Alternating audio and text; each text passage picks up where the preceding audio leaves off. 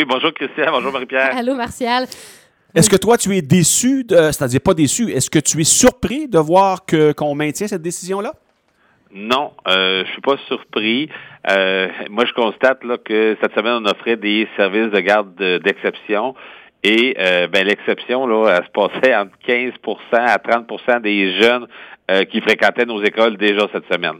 Donc, euh, puis ça, c'était le retour des fêtes où les parents faisaient leur possible pour les garder à la maison. Mhm. On avait quand même 15 à 30% des parents qui ne pouvaient pas garder leurs jeunes. Fait que je suis pas surpris de la position du ministère parce que déjà, nous, on nous avait annoncé, plusieurs parents disaient, ben, la semaine prochaine, euh, pour payer mon pain puis mon beurre, j'aurais pas le choix d'aller travailler, puis j'aurais pas le choix de mhm. retourner mon enfant à, l'école ou en tout cas avoir une solution de garde pour mon enfant. Là, je pense au primaire. Là.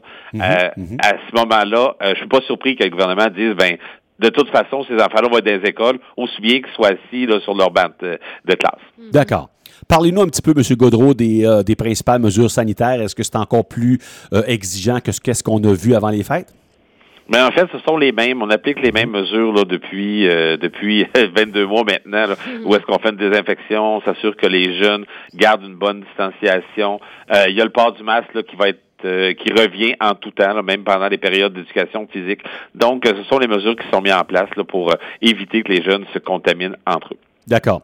On a parlé, bien sûr, et avec raison, du fait que les parents, je pense qu'en général, les parents sont contents de voir que leurs enfants vont retourner à l'école. Les pédiatres aussi se sont manifestés en faveur d'un retour à l'école.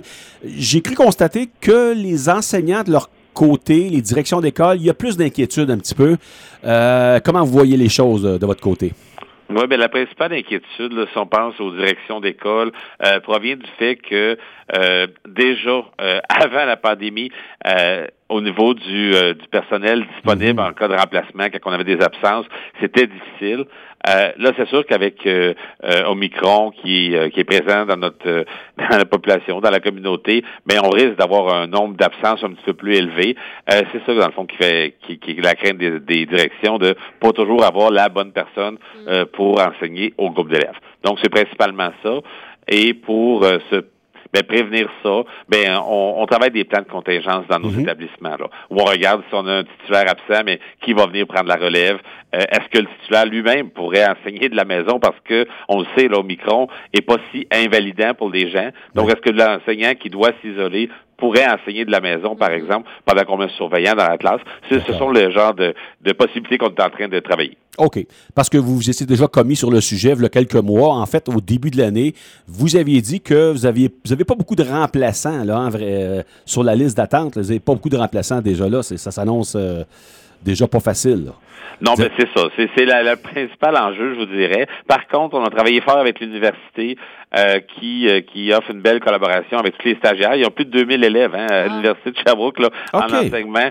Euh, et ils, ils, nous ils nous ont tendu la main là, pour dire ben si on a des besoins émergents, ben ils pourraient faire leur bout là, dans la situation là où est-ce que ben c'est des jeunes qui sont en formation, qui ont mhm. ces compétences et ces intérêts là, donc ils pourraient venir nous donner un coup de main en relève dans les écoles quand on est on est mal pris. Oh, bonne idée ça. C'est une très bonne idée. Et ça, ça s'est décidé quand? Quand est-ce que vous avez appris ça que l'université voulait collaborer?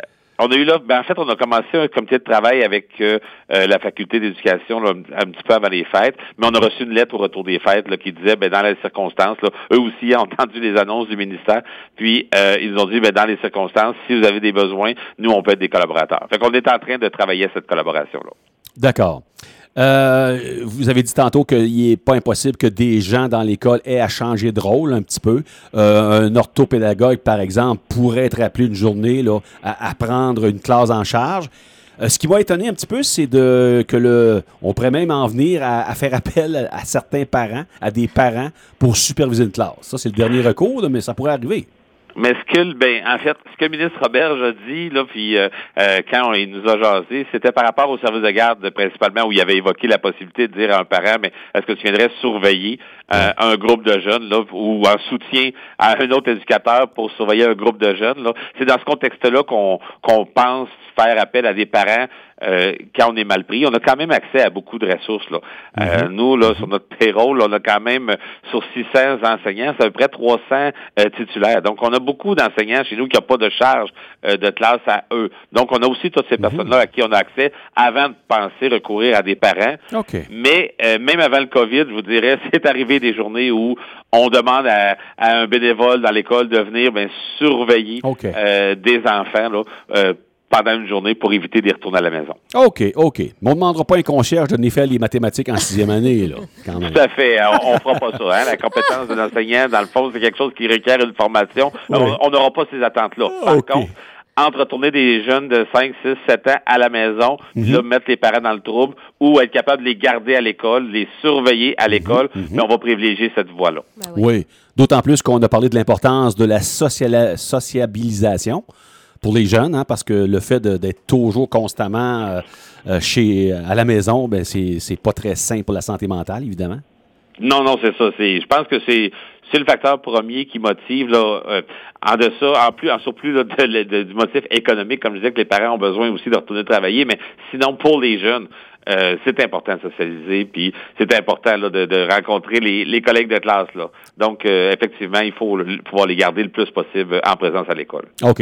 Et là, on a convenu aussi de ne pas fermer systématiquement des classes lorsqu'il y aura propagation importante. Là.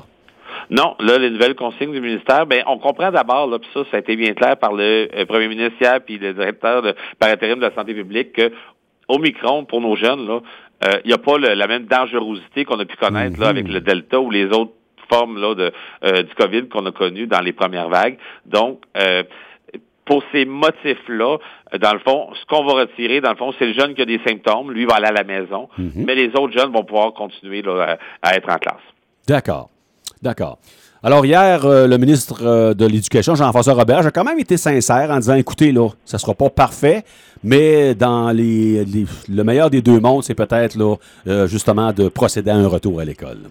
Oui, tout à fait. Puis, tu sais, depuis le début, là, je vous dirais qu'il y a 22 mois, on avait une certaine compétence puis bonne volonté. On a toujours cette bonne volonté-là, puis on s'est amélioré. Hein. On est meilleur qu'on mm-hmm. était. Je regarde l'enseignement à distance. Euh, j'ai 95% des jeunes là, qui sont présents euh, en ligne là, ce matin. Donc, puis ça a été comme ça toute la semaine. Donc, euh, on est rendu meilleur. On a des équipements pour tout le monde. On a réussi à faire quand même de l'enseignement dans les circonstances. Donc, on est bien fiers de ça. Puis, comme le ministre Robert je le dit, ben, on fait notre possible. Puis, on essaie de se préparer à toutes les à tous les scénarios. Mm-hmm. Puis, on s'améliore à chaque fois. Ben oui, puis c'est pas évident. J'ai envie de vous dire euh, bravo, lâchez pas. Et puis, Martial Godreau, merci toujours pour euh, les infos et ta disponibilité. Tu dois être très, très occupé. Donc, un gros merci. Oui, merci beaucoup. Hein. Merci à vous deux. Merci pour votre rôle aussi d'informer la population. Je pense que c'est bien important aussi.